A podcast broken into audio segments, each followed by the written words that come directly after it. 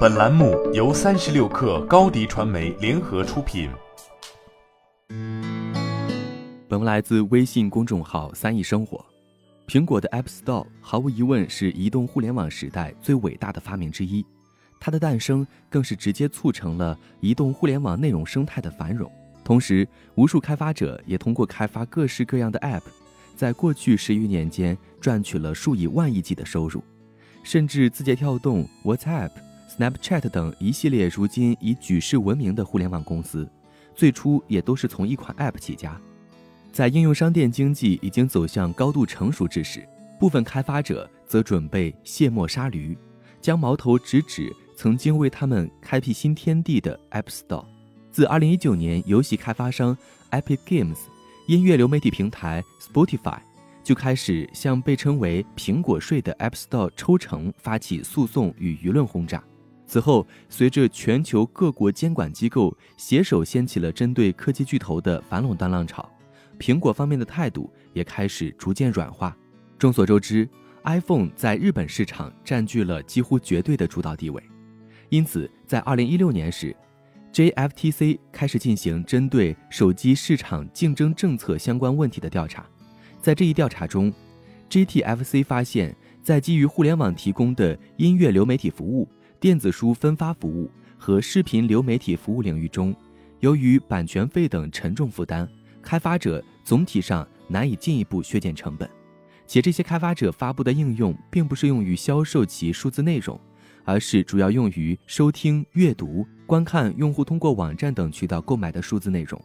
然而，苹果要求开发者放弃 IAP 以外的支付方式。对此，JTFC 方面认为，上述领域中苹果的这一做法可能会引发支付市场的竞争担忧。允许使用 IAP 以外的支付方式，可能会产生降价的效果，从而使得消费者受益。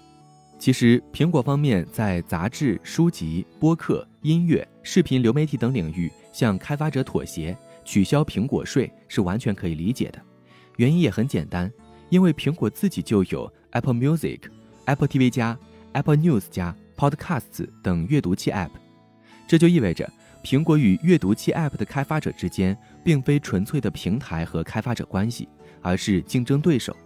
前者这种裁判兼任运动员的模式，在当下的反垄断浪潮中，无疑很容易授人以柄。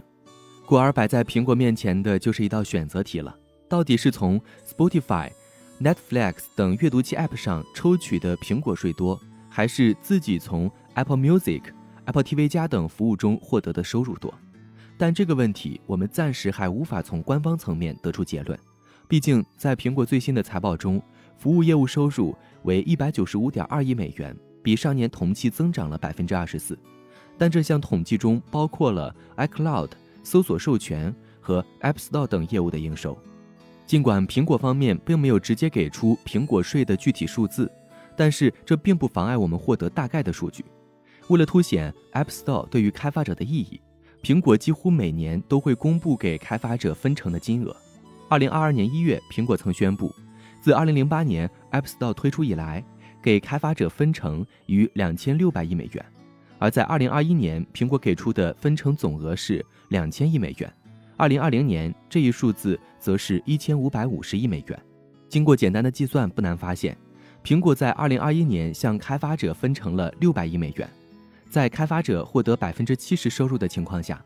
苹果二零二一年从 App Store 抽取的苹果税约为二百五十七亿美元左右，差不多每个季度六十四亿美元。而这点无论是 App Store 还是 Google Play，亦或是国内的安卓渠道都是一样的。应用商店最为核心的营收一直都靠的是游戏，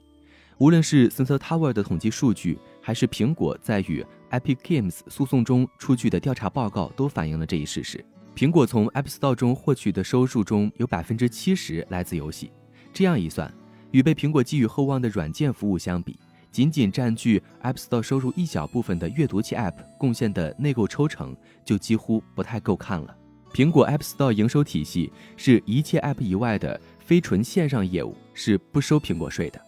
诸如电商、外卖、旅游等与线下产生交集的品类是不抽成的。再算上此前苹果方面针对年收入在一百万美元以下开发者抽成降低百分之十五的小型企业计划，再到被荷兰监管机构罚了五千万欧元之后的妥协，最终到现在的阅读器 App 可以使用外部链接支付，等于说苹果税在逐渐被剥洋葱，几乎只剩下游戏这一营收核心还没有被动摇。好了，本期节目就是这样，下期节目我们不见不散。你的视频营销就缺一个爆款，找高低传媒，创意热度爆起来，品效合一爆起来。微信搜索高低传媒，你的视频就是爆款。